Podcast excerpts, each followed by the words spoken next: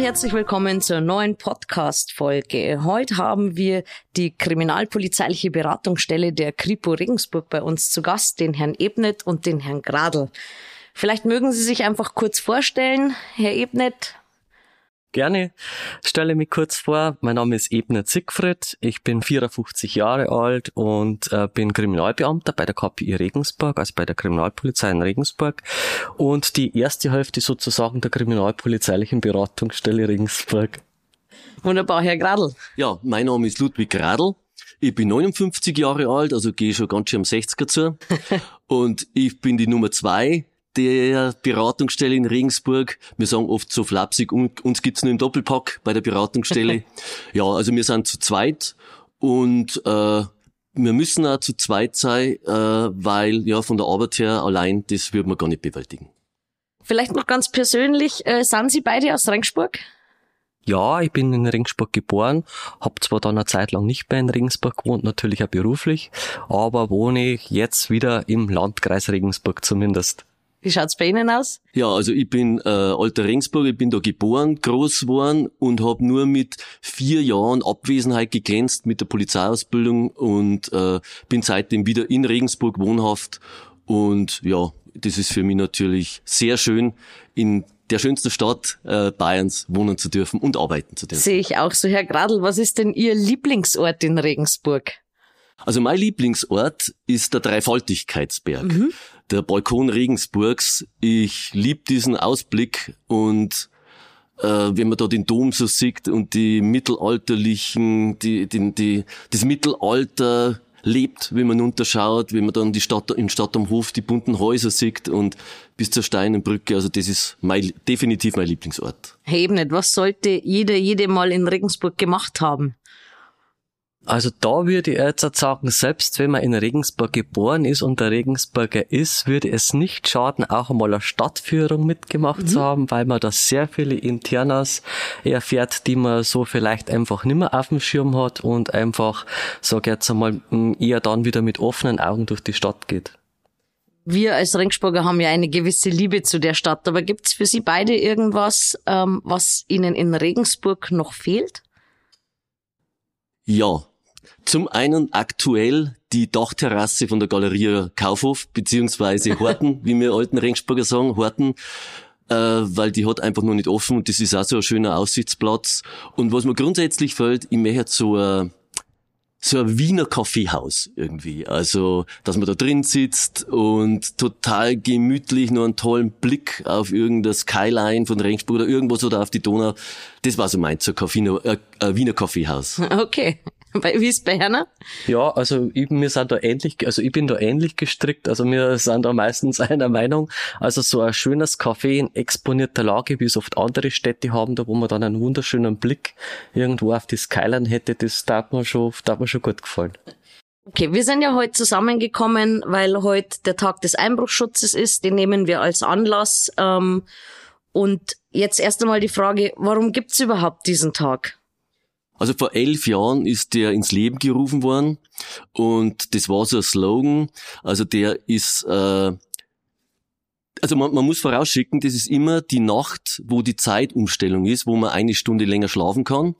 Und da ist so der Slogan rausgekommen, Tag des Einbruchschutzes, eine Stunde zum Investieren des Einbruchschutzes und äh, der ist auch flankiert von ein paar Aktionen. Also wir selber unterstützen da die Polizeiinspektionen bei sogenannten K-Einbruchaktionen, also kein Bruch, ist eigentlich ein ganz nettes Wortspiel. Und wir unterstützen auch mit einem Beraterstand. Dann haben's dann, dann gibt's ja so Aufkleber und Plakate extra für diesen Tag. Und äh, da investiert der Freistaat auch einiges. Und ja, der wird immer sehr gut angenommen. Ja, Herr Ebnet. Ja, und äh, was ich vielleicht äh, ergänzend äh, anfügen möchte, es ist ja auch gerade dann die Zeit, wo dann die dunkle Jahreszeit sich jetzt einmal wieder angeht und da sollte man halt insbesondere wegen den Dämmerungswohnungseinbrüchen dann äh, äh, ein bisschen ein besonderes Augenmerk so jetzt einmal auf den Einbruchschutz legen. Genau, wir haben schon gehört, ähm, es wird dunkel, es wird schneller dunkel und es ist sehr verlockend, auch entsprechend einzubrechen. Ja, ähm, auch im zur Weihnachtszeit rum sind viele im Weihnachtsurlaub. Ist denn da die eigene Wohnung in Gefahr, wenn man im Urlaub ist? Naja, im Endeffekt, wenn die, wenn niemand in der Wohnung ist und ein Einbrecher sucht sich ihre Wohnung aus, dann ist natürlich die Wohnung in Gefahr. Aber da gibt's ja gute Tipps, die man verwirklichen kann, ohne ähm, größere finanzielle Anschaffungen, wie wenn ich im Urlaub bin, dass ich zum Beispiel mit Licht arbeite, dass ich mir Zeitschaltuhr besorge und so LED-Lämpchen, das fast keine Energie braucht. Da sollte äh, ab 16 Uhr, wenn es dunkel ist im, im Winter, bis am nächsten Tag um 8 Uhr Licht brennt, weil wenn ein Täter äh, vorbeigeht äh, an ihrer Wohnung und sieht um 18 Uhr, dass da Licht brennt, dann wird der ihre Wohnung einfach links liegen lassen und sich eine dunkle Wohnung suchen, also eine, wo vermeintlich niemand zu Hause ist. Okay, Sie sagen schon, wenn ein Täter vorbeigeht, ähm, wie ist das so? Ich habe jetzt nicht so viel kriminelle Energie, aber ähm, späht so ein Täter die Wohnung im Vorfeld aus? Also kann man da sagen, okay, die sind dann jeden Tag zur gleichen Zeit da oder ist es dann spontan oder wie, wie muss man sich das vorstellen? Was, was sind da so die Erfahrungen? Ausschließen äh, kann man natürlich gar nichts, aber in der Regel ist es schon so, dass ein Einbruchdiebstahl viel auch mit dem Zufallsprinzip zum da hat. Viele Täter gehen einfach rum und schauen, wo gibt's eine günstige Taggelegenheit und wo ist momentan mangelnde Sozialkontrolle. Und da ist natürlich schon von Vorteil, wenn man sozusagen mit Anwesenheitssimulation arbeitet, wie es jetzt mein Kollege schon gesagt hat, oder dass ich selbst jetzt, weil sie ja auch Winter angesprochen haben, in den Jahreszeiten, da wo zum Beispiel Schnee fällt oder da wo schon Laub liegt, vielleicht, wenn ich längerfristig im Urlaub bin, auch die Nachbarn bitte zum Beispiel Schnee zu räumen oder das Laub vor der Tür wegzukehren und zum Beispiel auch Briefkästen zu lernen, um einfach meine Wohnung, mein Haus in, nicht attraktiv zu machen für den. Denn da, das wäre dann tatsächlich eine günstige Taggelegenheit und ähm, Objekte haben halt oft auch eine Seite, da wo vielleicht nicht so viele Nachbarn hinschauen und dann natürlich dann noch die mangelnde Sozialkontrolle dazu und dann kann es natürlich schon passieren, äh, dass äh, er versucht dann ins Objekt zu kommen. Aber wie gesagt, ähm, eigentlich ähm, ist es eigentlich ein Zufallsprinzip, aber ausschließen, wenn es jetzt berechenbar vermögend sind zum Beispiel oder so, kann man natürlich auch nicht, dass gewisse Tätergruppen vielleicht dann auf sie aufmerksam werden und vielleicht doch einmal äh, spionieren oder auspaldobern, aber in der Regel ist das nicht der Fall. Unberechenbar vermögend bin ich jetzt nicht, ähm, aber was ist, wenn ich trotzdem das Gefühl habe, irgendwas stimmt nicht, ähm, kann ich dann einfach anrufen, weil oft ist ja so auch die Hemmschwelle da so, ich kann doch wegen so einem Schmarrn jetzt nicht einfach bei der Polizei anrufen. Wie ist das da so, Herr Gradl? Ja, also es ist tatsächlich so, wenn Sie sich unwohl fühlen, wenn Sie meinen, irgendwas passt nicht, Sie haben Angst, Befürchtungen, dass, dass irgendwas ist, rufen Sie die Nummer 110 an. Man kann überhaupt nichts verkehrt machen. Das kostet nichts, kostet keinen Cent. Äh, am anderen Ende der Leitung sitzt ein professionell agierender Polizeibeamter, der Ihnen zum einen äh, äh, am Telefon weiterhelfen kann und zum anderen gleich in der Logistik gleich einen Streifenwagen vorbeischicken kann. Also das ist niemals verkehrt und man braucht auch überhaupt keine Angst haben, sich äh, die 110 anzurufen. Okay, wir haben gerade schon gehört, die Simulation, ähm, das sind so Tipps, sage ich mal, wie man die Wohnung sicherer gestalten kann. Aber gibt's von Erna auch irgendwie so Tipps und Tricks, die man an die Hand kriegt? Oder wenn ich ganz, ganz viel Angst hab, äh, kommen sie ja vorbei und sagen mir, was kann ich mit meinem Fenster machen zum Beispiel? Ja, genau, das ist das, was ich eigentlich so jetzt mal im Hauptgeschäft mache, wenn man so sagen darf. Ähm, es ist eine Serviceleistung von der Kriminalpolizei, dass man uns anrufen kann, also als Beratungsstelle. Und wir kommen dann tatsächlich zu Ihnen nach Hause vorbei und äh, schauen Sie dann äh, dieses Objekt an und man spricht natürlich dann über technische Sachen, verhaltensorientierte Sachen, aber im Grunde äh, geht es eigentlich so jetzt einmal im, in erster Linie um eine gute Mechanik äh, der leicht erreichbaren Öffnungsteile der Gebäude Außenhaut, so sagt man da im Polizeijargon dazu. Und da beurteilt man dann ja gut, was sind da für Beschläge in die Fenster drin, was, welche Schlösser sind verbaut, was kann man sonst noch besser machen technisch. Und sie kriegen dann tatsächlich einen Beratungsbogen, also eine Art Schwachstellenanalyse äh, wo eigentlich explizit drauf, äh, drauf steht, was wir an Nachrüstung zum Beispiel empfehlen. Aber selbst auch wenn man ein Haus baut oder wenn man saniert, also Öffnungsteile komplett erneuert, äh, können wir eigentlich auch weiterhelfen, weil Öffnungsteile werden dann oft in Widerstandsklassen eingeteilt und da kann man zu uns kommen und kann sich tatsächlich beraten lassen, was aus unserer Sicht äh, äh, gute Öffnungsteile sind und auch einer DIN-Norm praktisch entsprechen und dann hat man eigentlich so jetzt einmal eine sehr gute Öffnungsteile, die äh, hinsichtlich äh, Einbruchssicherheit schon was können. Okay, wir gehen davon aus, ich habe mein Haus komplett abgesichert. Ich kann meinen Urlaub entspannt genießen. Ähm, jetzt bin ich in einem Hotel in Regensburg als Gast, traue aber vielleicht dem, dem Tresor nicht oder so. Was mache ich mit meinen Wertsachen? Hm. Das ist natürlich die große Frage. Wir können jetzt natürlich nicht äh, sagen, ein Hotel-Safe wäre unsicherer als ein anderer, weil die müsste man direkt, also jedes ist ja unikat und ein Einzelstück. Aber vom Grundsatz her, wenn ich mir nicht sicher bin, dann würde ich entweder schauen, dass ich bei der Rezeption unten an den Hauptressort, dass ich den, äh, dass den Service gibt in dem Hotel, dass der mehr oder weniger, dass ich meine Wertsachen unterstellen kann und der auch mehr oder weniger bewacht ist. Oder wenn ich, wenn das auch nicht geht oder wenn ich das auch nicht will, äh, dann würde ich die Wertsachen mitnehmen und halt am Körper so tragen, dass äh, nicht gestohlen werden können oder dass sehr wie soll ich sagen, also nicht leicht entwendet werden können von zum Beispiel einem Trickdieb irgendwo im Ausland oder so. Das heißt am besten Brusttasche oder irgendwie verdeckt, oder? Genau. Okay. Also, genau. Also wir sagen auch äh, bestenfalls, wenn man jetzt größere Bargeldmengen dabei hat, dass man die ein bisschen aufteilt, äh, wenn man es in der, in der Handtasche hat, dass man den Verschluss nach innen trägt und so weiter. Also da gibt's so verschiedene Tricks oder Handlungsempfehlungen, gerade für Bargeld oder Dokumente, wie, da, wie man da zum Beispiel vor Taschendiebstahl schützt. Okay, jetzt bin ich vielleicht ein Urlaubsmuffel und fahre nicht gern weg und bin daheim. Jetzt gehen ja ganz viele so Trickanrufe rum. Was machen, wenn ich da angerufen werde? Also, keine Ahnung, es gibt sich jemand für einen Staatsanwalt aus und sagt, sie kriegen nur eine Aussage für 30.000 Euro oder keine Ahnung. Was, was soll ich tun?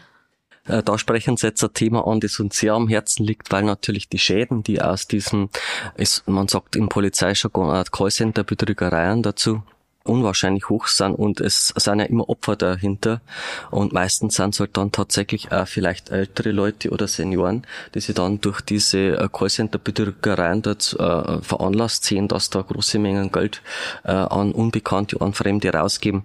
Also Früher war es eher der Enkeltrick, also dass einfach Familienangehörige zum Beispiel, also Enkeltrick in Anführungszeichen, mhm. dass die Familienangehörige praktisch äh, ausgeben, sie hätten zum Beispiel äh, ja eine Notlage und müssten schnell irgendwie zu Geld kommen. Also in der Regel geht's immer um Geld, das wo akquiriert werden soll von einer. Zum Zweiten ist sind jetzt sehr im Kommen oder sind wir sind mittendrin in die Schockanrufe, weil man da einfach mit den Gefühlen der Leute spielt.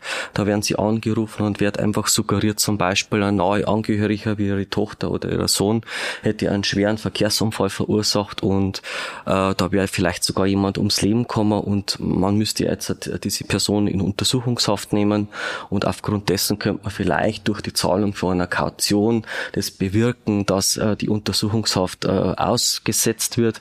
Das sind so Dinge, die wo jetzt momentan so jetzt einmal sehr im, im, im Kommen sind und die Täter, die Modus operandi der Täter, die wo sehr im Kommen sind. Auch der falsche Polizeibeamte, den sie schon angesprochen hat, dass vielleicht der Polizeibeamte am Telefon ist äh, und sie mit äh, sowas konfrontiert. Dazu muss man sich merken, wie gesagt, äh, dass ein Polizeibeamter, Amtsträger oder ähnliche Person zum einen erst einmal niemals unter der 110 als unter der Notrufnummer der Polizei anrufen würde. Mhm. Das ist auch in der Vergangenheit oft geschehen, weil man sogenannte Rufnummern-Spoofing machen kann, also auch am Computer mit den neuen Medien und so weiter, sodass teilweise bei den Opfern im, im, im, im Feld, wo man dann sieht am Telefon die 110 mit erschienen ist. Okay. Ja, und äh, da äh, muss man echt davor warnen, also die Polizei wird sie erstens nie unter der 110 anrufen und im Zweifelsfall legen sie einfach auf und rufen dann selber die Polizei an, die 110.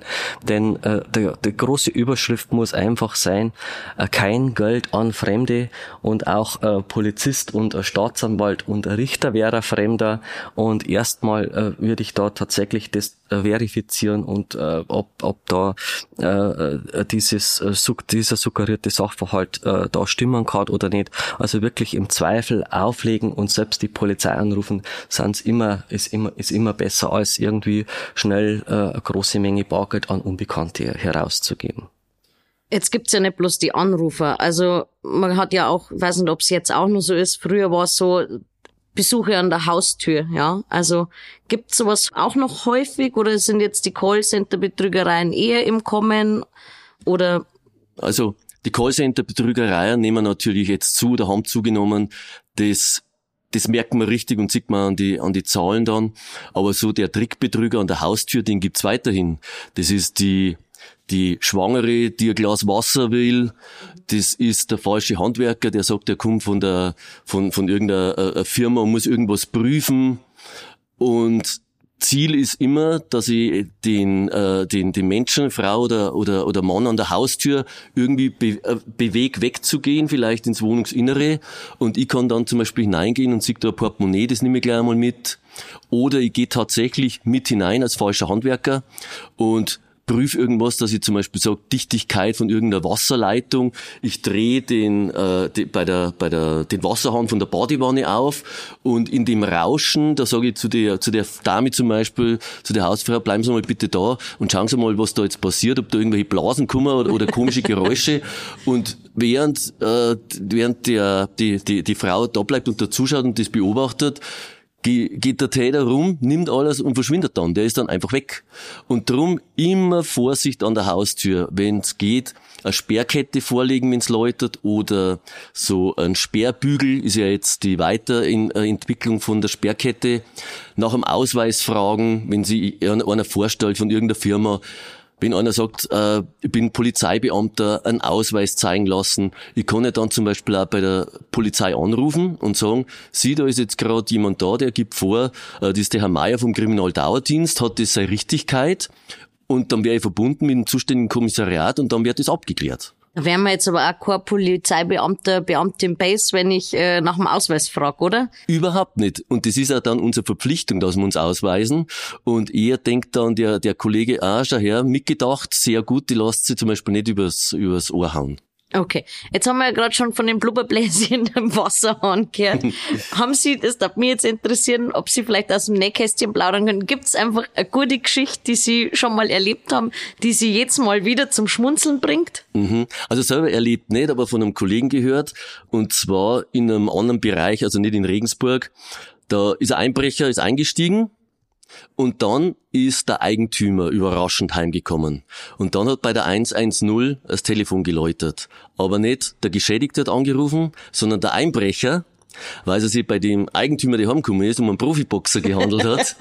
und dann ist dem Einbrecher ziemlich nass eingegangen und dann ist die Streife gekommen und hat den Einbrecher befreien müssen aus den Fängern des Profiboxers. Also es gibt nichts, was nicht gibt. So schnell geht's mit der Eigenanzeige, oder? genau. Okay, äh, sehr nett. Für den Fall der Fälle, mir passiert sowas, weil ich einfach naiv bin oder nicht nachgedacht habe, mir den Ausweis nicht zeigen hab lassen. Greift in so einem Fall die Versicherung oder wie kann ich mich schützen? Also jetzt unabhängig von Ausweis und Kette, also Frage eins, greift hier eine Versicherung? Das kann man natürlich so pauschal eigentlich nicht sagen, weil das kommt natürlich auf den Versicherungsvertrag drauf an. Aber in der Regel Betrügereien könnte man gut vorstellen, dass die nicht wirklich versichert sind. Oft sind Einbruchdiebstähle, wenn man wieder zum anderen Thema geht, dann doch oft abgedeckt über die Hausratversicherung. Aber da kommt es dann auch wieder auf die Versicherungssummen drauf an. Oft ist Bargeld und Schmuck zum Beispiel ähm, wenig teuer versichert oder mit einem geringeren Betrag versichert.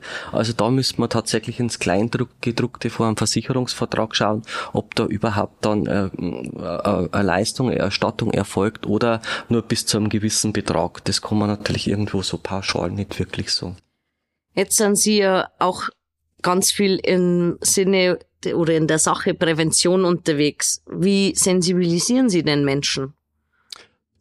Das kommt ganz drauf an. Das ist wirklich ein bunter Blumenstrauß an Präventionsmaßnahmen von Einbruchschutzständen, wo ich vorhin schon äh, erwähnt habe, bei dem K-Einbruchtag, über Unterrichte in Schulen, über äh, Artikel in der Zeitung. Wir haben zum Beispiel über, also äh, bei TVA Ostbayern haben wir mal zwei oder drei Clips gemacht und zwar unter anderem äh, Taschendiebstahl am Christkindlmarkt oder Keyless Go, also praktisch das, das Auto, das schon, wo, wo die, äh, der Verschluss schon aufgeht, wenn ich mich nur mit dem Schlüssel nähert, mhm. äh, weil das ist auch eine Kriminalitätsform, wo, wo Autos gestohlen werden ohne Ende. Äh, Im Radio sind wir interviewt worden, also die, das ist alles, was uns einfällt, Prävention machen wir und so sind wir auch zum Beispiel auf Sie gekommen, Frau Molski, dass wir sagen, auch in einem Podcast Also kann man, können wir unsere Messages einfach einmal äh, verbreiten und wir nützen eigentlich jedes Medium, das uns zur Verfügung steht und das, das uns gewährt wird und äh, ja, dass wir so viel wie möglich Bürger erreichen und vor Straftaten und Kriminellen schützen. Wir haben schon gehört, Vorträge an Schulen. Jetzt äh, läuten aber bei mir bei Enkeltrick ganz andere Alarmglocken. Man meint immer so, die ganz alte oder ältere Generation sind die, die am einfachsten drauf reinfallen. Ähm, ich meine, ich hätte auch was gelesen, dass es auch dafür extra Beratungsstellen gibt.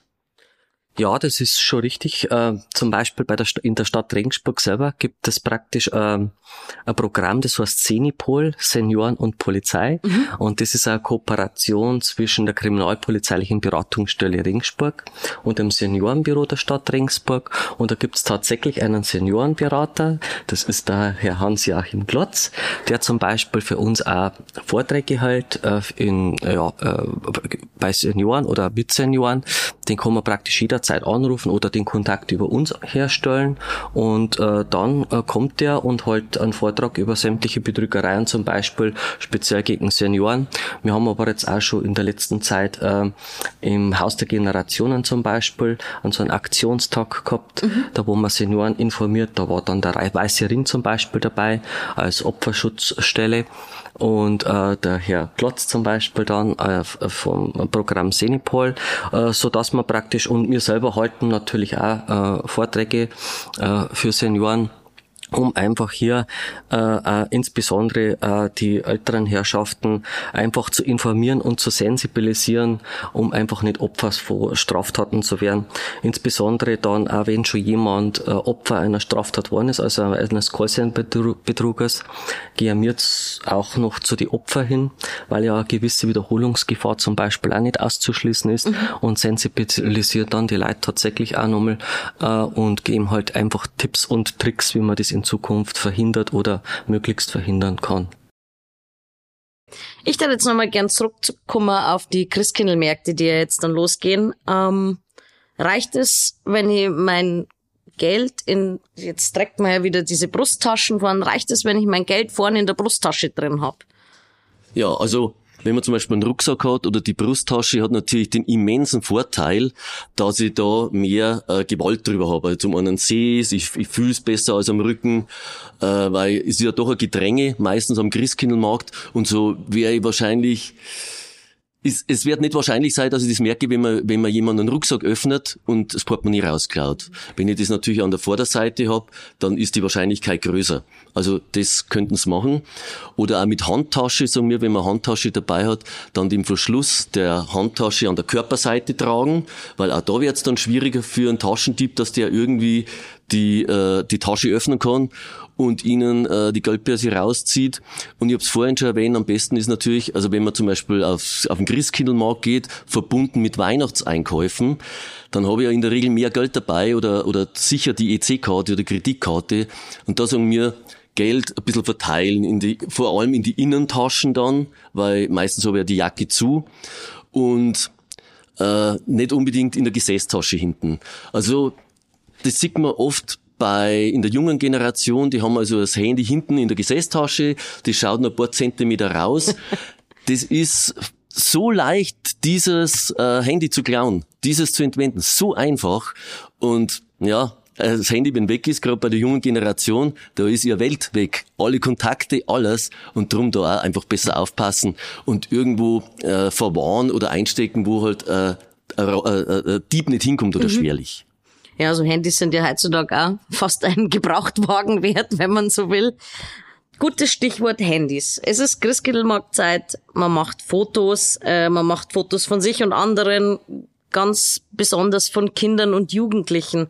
Gibt's hier irgendwas, was man beachten sollte, dass man die vielleicht nicht unüberlegt weiterschickt? Oder gerade in so einer Partygruppe werden ja manchmal auch ein bisschen blöde, anzügliche Bilder geschickt wo ist der Punkt, wo ich aufpassen sollte? Ja, also es ist halt so, das kann man jetzt auch nicht generell so sagen, Frau Molski, weil es gibt natürlich Straftatbestände, zum Beispiel Beleidigung oder Verleumdung oder, oder äh, irgendwas, den ich verwirklichen kann mit Erstellen und beziehungsweise Versenden von so Bildern.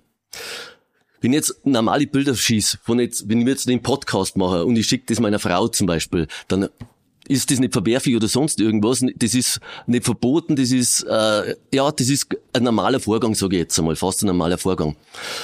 Aber wenn so Spaßfotos kommen, wie Sie sagen, und die werden ins Internet zum Beispiel gestellt. Da gibt's ja diesen Spruch, das Internet vergisst nichts. Mhm. Und wenn ich jetzt ein äh, Foto hab von einem Freund, sage ich jetzt mal, der äh, zu viel Glühwein erwischt hat und man merkt das auch und man stellt das in, ins Internet vielleicht noch mit die Klarpersonalien und so weiter, dann kann das sogar schon die Folge haben irgendwie, dass wenn er sich einmal bewirbt auf irgendeine Stelle, Arbeitsstelle, dass die natürlich vielleicht einmal im Internet schauen, Facebook, Instagram, sonst was, äh, wo ist der schon mal aufgetreten und dann sieht der Arbeitgeber Fotos, wo der andere irgendwo in, in, der, in der Lache liegt und das werden wahrscheinlich die, die Wahrscheinlichkeit nicht erhöhen, dass er diese Arbeitsstelle kriegt. Also auch an sowas muss man denken, also nicht nur Straftaten, sondern was tue ich dem oder der an, wenn ich jetzt solche Fotos verschicke. Und meistens sind sie dann in, in Gruppen, WhatsApp-Gruppen oder Facebook, wo ja das so unwahrscheinlich viel Menschen erreicht. Und das ist dann natürlich, kann dann schon verwerflich sein, wenn ich solche, solche Fotos, ohne dass nur kriminellen Inhalt sind, dass ich die einfach so in die Welt schicke. Jetzt haben wir von uns Erwachsenen gesprochen, aber ich glaube, ein sehr sensibles Thema sind auch gerade irgendwie Kinderfotos oder Jugendliche, die in der Pubertät vielleicht auch mal, ich weiß nicht, ob man es jetzt auspiepsen muss, äh, rumschicken oder so, was ja auch sehr, sehr, sehr sensibles Thema ist. Ähm, wie ist es, wie verhält sich's da, wenn sich da so Kids in einer Partygruppe dann solche Bilder zuschicken? Ja, also das ist natürlich ein sehr problematisches Thema, denn mm, ja, wie gesagt, der sexuelle Missbrauch von Kindern und Verbreitung kinderpornografischer Schriften sind ja in der Regel, wenn es äh, äh, schwere Straftaten und äh, es ist schon so, dass äh, man einmal aufpassen muss, sag ich jetzt einmal, mit dem sogenannten Cyber Grooming, das sind praktisch ist das die gezielte Kontaktaufnahme von Erwachsenen, die vorgeben, zum Beispiel auch Jugendlicher zu sein, mhm. äh, mit äh, dem Hintergrund praktisch Kinder zu missbrauchen oder äh, zu mm, äh, anzügliche Bilder zu bekommen oder wie auch immer. Und da muss man natürlich tatsächlich in Sachen Medienkompetenz schon sehr aufpassen, sag ich jetzt einmal, was die Kinder so verschicken und mit wem die eigentlich chatten und äh, äh im Zweifelsfall dann tatsächlich, sag ich jetzt einmal, äh, dann äh, die Kinder auch in Sachen Mediumkompetenz kontrollieren zum Beispiel oder halt auch als A und O ist halt einfach auch mit den Kindern ein gutes Verhältnis zu haben, dass man sagt im Vorfeld schon, du kannst mit allem zu mir kommen und wenn du so ein Beutel kriegst, dann schauen wir sich das miteinander oder sowas. Also das ist natürlich schon in der Hinsicht natürlich ganz wichtig. Zum Zweiten hm, sind, hm, ist nicht auszuschließen, dass die Täter natürlich oft einmal aus dieser Gruppe der Jugendlichen kommen, weil wir sie schon angesprochen haben, da werden dann aus Spaß oder welche Fotos gemacht, anzügliche Fotos gemacht. Und äh, wenn das natürlich dann vielleicht einmal die Beziehung, sag jetzt einmal, dann vielleicht auseinandergeht, dann werden die Fotos vielleicht sogar auch verschickt oder was. Und da sind wir dann tatsächlich bei schweren Straftaten. Und äh, das ist dann nicht ohne, so dass man da wirklich äh, aufpassen sollte, was, sag jetzt einmal, der Sprössling so mit den neuen Medien so treibt, weil äh, das dann kein Spaß mehr ist. Also ich habe da heute einen sehr spannenden Artikel gelesen, ähm, wo es drum ging, wenn ich jetzt Mama Papa bin und ich bekomme, ich sehe bei meinem Sprössling so ein Bild ist irgendwie gerade im Umlauf in der WhatsApp-Gruppe von den Kids. Wenn ich das jetzt äh, weiterschicke an andere Eltern und sag bitte aufpassen, dann glaube ich, mache ich mir auch strafbar, ja. oder? Genau, Frau Molski, das ist so. Und zwar, weil einfach der, der Besitz schon strafbar ist äh, und äh, das, äh, die Weitergabe von so Daten. Also wenn, wenn Sie tatsächlich oder, oder wenn, wenn Eltern tatsächlich äh, Bilder am Handy von den Kindern sehen, sagen wir natürlich Anzeige bei der Polizei und keinen Screenshot machen und irgendwie wem anders schicken, sondern tatsächlich mit diesem Handy dann zur Polizei gehen und sagen, schauen Sie her, ich habe jetzt bei meinem Sohn oder sonst irgendwem äh, das gesehen. Und dann äh, wird die Anzeige auch aufgenommen von der Polizei und da können es zu jeder Polizeidienststelle äh, Bayerns gehen. Aber müsste ich dann im Prinzip meinen Sprössling anzeigen, weil, ich, weil der in einer Gruppe ist und das Beutel gekriegt hat? Oder jetzt mal ganz blöd gefragt. Ja, also es ist so. Vom Grundsatz her ist man ja erst ab 14 schuldfähig. Also das mhm. heißt, wenn, bis 13 kann, kann man ja, also ich sage jetzt einmal salopp gesagt, keine Straftat begehen, die dann verfolgt wird. Wenn man über 14 ist, ist natürlich schon so, dass man dann eventuell schon in die Gefahr kommt, dass das Kind äh, eine Anzeige kriegt. Nur, es, wenn das Kind ja von sich aus sagt, pass, pass auf, ich gehe zur Mama mhm. und Mama geht zur, zur Polizei damit, dann sieht man ja schon den Willen, dass, okay. genau, also das wird dann mit aller, allergrößter äh, Wahrscheinlichkeit eingestellt, das Ganze. Wenn man aber das zu gefährlich ist, dass tatsächlich am Spross irgendwas passiert, gibt's ja auch irgendwelche äh, Hilfsstellen, wo man mich hinwenden kann, die auch Erfahrung haben. Zum Beispiel äh, Caritas, zum Beispiel Jugendschutzstelle, zum Beispiel Vertrauenslehrer, wo ich weiß, an der, äh, der, der ist kompetent und äh, da, da, psychische Beratungsstellen. Also auch das gibt's bevor ich zur Polizei gehe, aber wir sagen, irgendwas muss mit dem Bild geschehen, irgendwie muss das äh, seine sei Ordnung haben, weil es ist ja im Großen gesehen, Frau Molski, äh, Opferschutz. Also wenn das ein kinderpornografisches Bild ist, dann ist ja immer ein Kind Opfer geworden mhm. von schweren Straftaten. Das, das, Kind wird in seiner ganzen Entwicklung wahrscheinlich gestört und äh, wird nie der Erwachsene, der es ohne den Missbrauch geworden wäre. Und darum sagen wir, also gerade so Kinderpornografie muss bekämpft werden. Jetzt gehe ich noch sensibler in die Thematik rein, weil Weihnachtszeit ist ja ganz oft Familienzeit. Und ähm, ich glaube, auch hier ist Vorsicht geboten, weil man sagt ja auch ganz oft kommt der Täter, die Täterin aus dem bekannten Umfeld, aus dem Familienumfeld. Ja, das ist natürlich ein sensibles Thema, aber tatsächlich äh, sexueller Missbrauch passiert dann tatsächlich auch oft im eigenen Umfeld, so dass man praktisch dann äh, ja es auch die Aufklärung ziemlich schwierig wird, weil natürlich hier persönliche Beziehungen und Bindungen, sag ich jetzt einmal zu den Eltern, zu Verwandten oder äh, ja zu, zu sonstigen Bekannten besteht, so dass tatsächlich es so ist, dass äh, wie gesagt der sexuelle Missbrauch von Kindern dann auch oft einmal aus dem engsten Personenkreis kommt.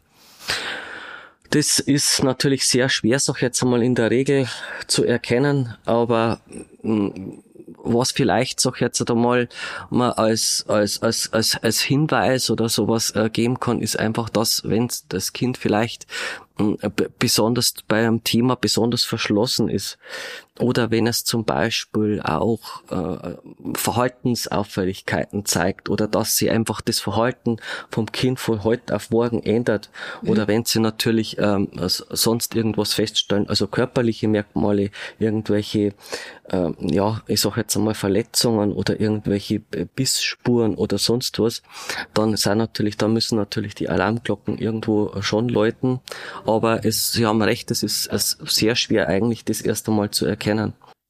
Ich gehe jetzt mal von Jugendlichen aus, die dann vielleicht nicht zu ihren Eltern gehen wollen, weil in der Pupsität ist man immer ein bisschen schwieriger. Welche Anlaufstellen könnte man denn da nutzen, dass ich mich irgendjemandem anvertraue? Hm. Ja, das kann ich mir natürlich gut vorstellen. Ich habe selber drei Kinder. Ob die dann zu mir kommen werden, weiß ich nicht, weil tatsächlich mhm. dann die Eltern, wenn ich pubertiere, nicht unbedingt der, die erste Wahl sind, wenn sowas ist. Und ich habe ja vielleicht sogar Angst, dass ich da mit äh, mit irgendwelchen Folgen konfrontiert werden, äh, werde, die mir die Eltern dann aufoktroyieren, wie Hausarrest oder sowas. Äh, ja, es gibt natürlich die Stellen, wo ich auch vorhin schon gesagt habe, da gibt's so, zum Beispiel Sozialdienst beim Jugendamt. Es gibt Erziehungsberatungsstellen. Es gibt kirchliche Beratungsstellen, wo ich mich hinwenden kann. Dann von der Schule her, da gibt's ja Vertrauenslehrer. Also wenn ich tatsächlich, wenn ich ein gutes Verhältnis zu einem, zu einem Lehrer hat, auch der kann man jetzt nicht er selber, dass er mir explizit wahrscheinlich helfen kann, aber auch er kann mir Adressen nennen, er kann mir Ansprechpartner nennen. Dann gibt's ja äh, zum Beispiel diese Jugendsozialarbeit an Schulen, die gehört zur Stadt Rengsburg. JAS ist das, also JAS. Und es gibt zum Beispiel auch die staatliche Schulberatungsstelle Oberpfalz bei uns in Regensburg am Weinweg. Auch die geben wertvolle Hilfe bei sowas. Und es gibt natürlich auch Schulpsychologen, äh, an die ich mich wenden kann und wo mir dann vielleicht der Vertrauenslehrer oder der Klassleiter auch äh, hin äh, verbindet oder, oder hinweist auf diese Schulpsychologen. Ich glaube, ganz wichtig ist an der Stelle zu sagen, dass man sich einfach traut und sich einfach an irgendjemanden wendet, ähm, auch wenn nur der kleinste Verdacht da ist und wirklich sich äußert, oder? Also das kann man so sagen und jeden ermutigen, der einfach einen Verdacht schöpft. ja. sich an eine Vertrauensperson zu wenden. Ja. Und zu diesem Thema noch ganz kurz. Äh, Sie haben ja selber gesehen, wir haben so ein paar Broschüren dabei. Zu dem Thema wäre jetzt zum Beispiel die Broschüre Sexuelle Gewalt, Missbrauch verhindern. Da steht sehr gut drin, äh, also wie es beschrieben wird praktisch, der, die Kriminalitätsform und was man Eltern an die Hand geben kann. Und äh, wir haben Broschüren in jedweder Hinsicht für Senioren, für äh, gegen Ein Einbruchschutz, äh, gegen Mobbing, Cybermobbing und, und, und. Und die kann man bei uns auch kostenlos erwerben. Also wer sowas haben will, einfach bei uns anrufen. In Regensburg die 506 2775. Dann kommt er bei uns raus. Wenn man sich jetzt die Nummer nicht merken kann, die 506 und die 0. Das ist dann die Vermittlung der Polizei, verbinden lassen und dann bekommt der oder die diese Broschüren umsonst. Wir schicken es zu oder wenn wir mal unterwegs sind, werfen wir es ein Ei oder geben es persönlich ab. Also das ist kein Problem. Für unsere ZuhörerInnen werden wir es auch in den Show Notes verlinken. Dann können Sie auch direkt aufs PDF klicken, ähm, falls Sie nicht anrufen möchten und das einfach gerne am Smartphone lesen wollen, beispielsweise. Jetzt hätte ich noch eine Frage dazu. Ähm, haben Sie das Gefühl, es wird in letzter Zeit schlimmer, dadurch, dass die, das Einstiegsalter mit dem Handy niedriger ist? Das kann man so, kann man so nicht sagen. Und den Eindruck, ich weiß nicht, wenn man jetzt unseren Eindruck sagt, ob man da nicht vielleicht irgendwie in ein, in ein, in ein anderes Fahrwasser kommt.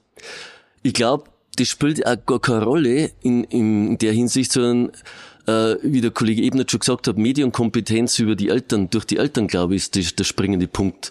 Und wenn ich das meine Kinder so mitgeben kann, dass kompetent mit dem Handy, mit dem, mit dem Internet umgehen, dann ist gleich, ob das mit sieben Jahren passiert oder mit sie oder mhm. mit neun Jahren, weil es ist ja immer schlimm genug. Aber ich glaube, dass man zu, zu die, die Eltern haben da schon einen ganz schönen Erziehungsauftrag. Weil, ja, ich muss, ich muss schon wissen, was mein Kind am Handy macht. Das heißt, zusammenfassend könnte man sagen, dass einfach ganz viel geschult, sensibilisiert werden soll in Sachen Medienkompetenz. Ich denke, sowohl daheim von den Eltern als auch von Lehrern ähm, kann da sensibilisiert werden. Das Handy ist ja heutzutage nicht mehr wegzudenken. Wie ist es denn mit Lehrern oder Lehrerinnen? Was sollen die machen, wenn ihnen was auffällt? Ja, da gibt's natürlich so jetzt einmal, äh, selbst von den Schulen zum Beispiel, äh, gibt's da so Art Hausordnungen, beziehungsweise schon äh, so, äh, also ich glaube vom Kultusministerium ein Pamphlet, äh, die explizit praktisch dann äh, den Lehrerinnen und Lehrern Handlungsempfehlungen äh, an die Hand geben. Aber zum anderen gibt's zum Beispiel, weil wir jetzt gerade bei den Broschüren waren, auch äh, wunderbare Broschüre von ProPK, das heißt, das ist das Programm für polizeiliche Kriminalprävention des Bundes und.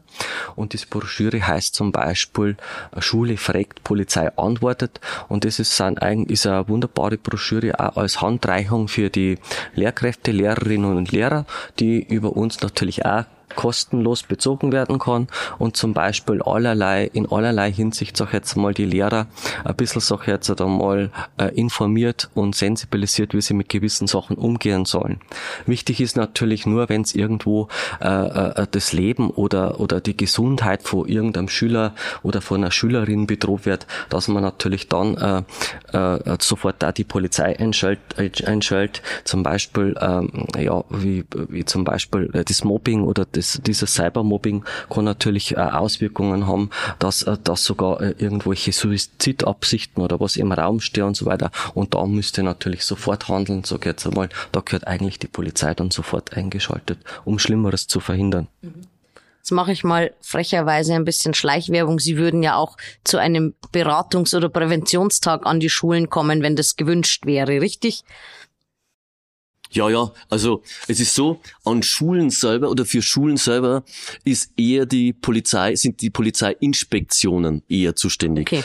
Wir haben zwar zu ein paar zum Beispiel illegale Drogen machen wir in Schulen, äh, das machen aber die Polizeiinspektionen auch. Also in Regensburg ist die, P ist die Polizei, Polizeiinspektion Süd am Minoritenweg oder die Polizeiinspektion Nord am, am Dullplatz und das sind so diese Themen, die die abdecken, die Präventionsbeamten, Gewalt, oder legale, illegale Drogen, Mobbing und Cybermobbing, das sind also die Themen, die tatsächlich auch, auch abgedeckt werden und in der Regel ab der fünften Jahrgangsstufe.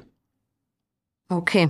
Jetzt haben wir die ganze Zeit von Kindern und Jugendlichen gesprochen. Vielleicht kommen wir noch mal zu den älteren Generationen zurück.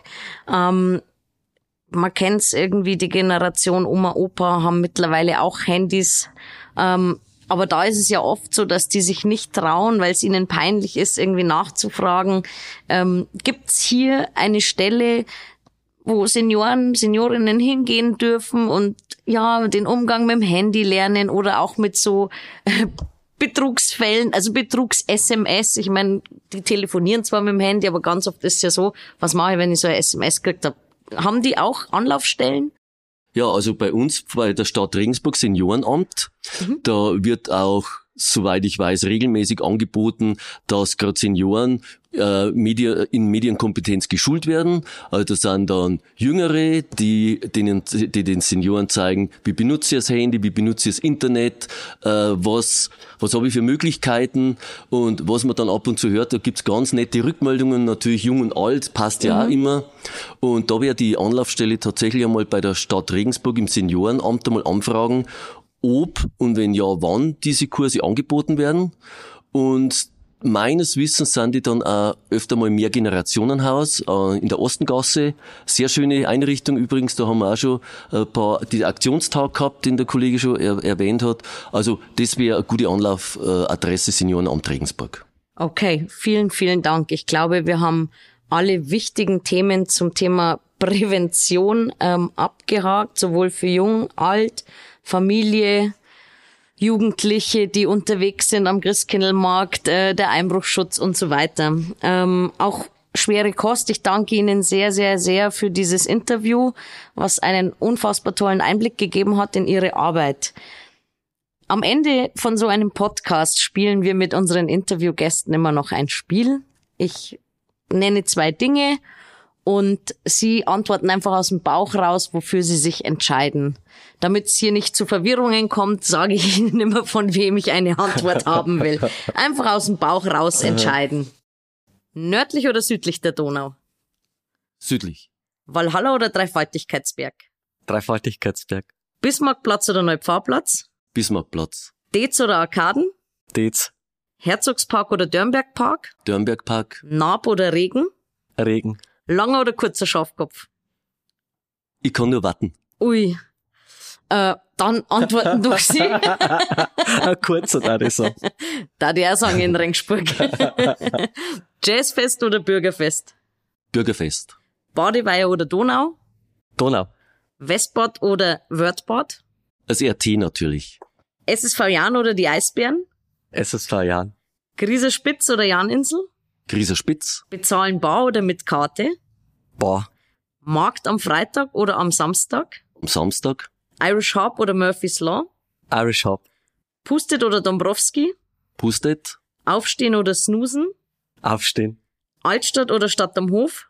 Altstadt. Kaufhof oder Horten? Kaufhof. Charivari oder Gong FM? Charivari. Knacker oder Kipfel? Kipferl. Süß oder scharfer Senf? Süßer. Aus der Flasche oder aus dem Glas? Beides. Kipferl oder Breze? Breze. Und last but not least, Polizei oder Kripo? Ist es genauso das Gleiche. Gehört dazu. Beides. Wunderbar. Ich danke Ihnen für dieses nette Interview.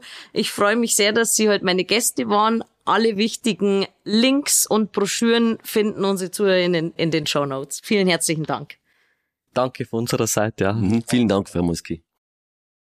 Informationen rund um die nächste Folge bzw. die nächsten Folgen findet ihr auf unseren Social Media Kanälen, die wir euch in den Show Notes verlinken werden. Wir freuen uns, dass ihr zugehört habt und bis zum nächsten Mal.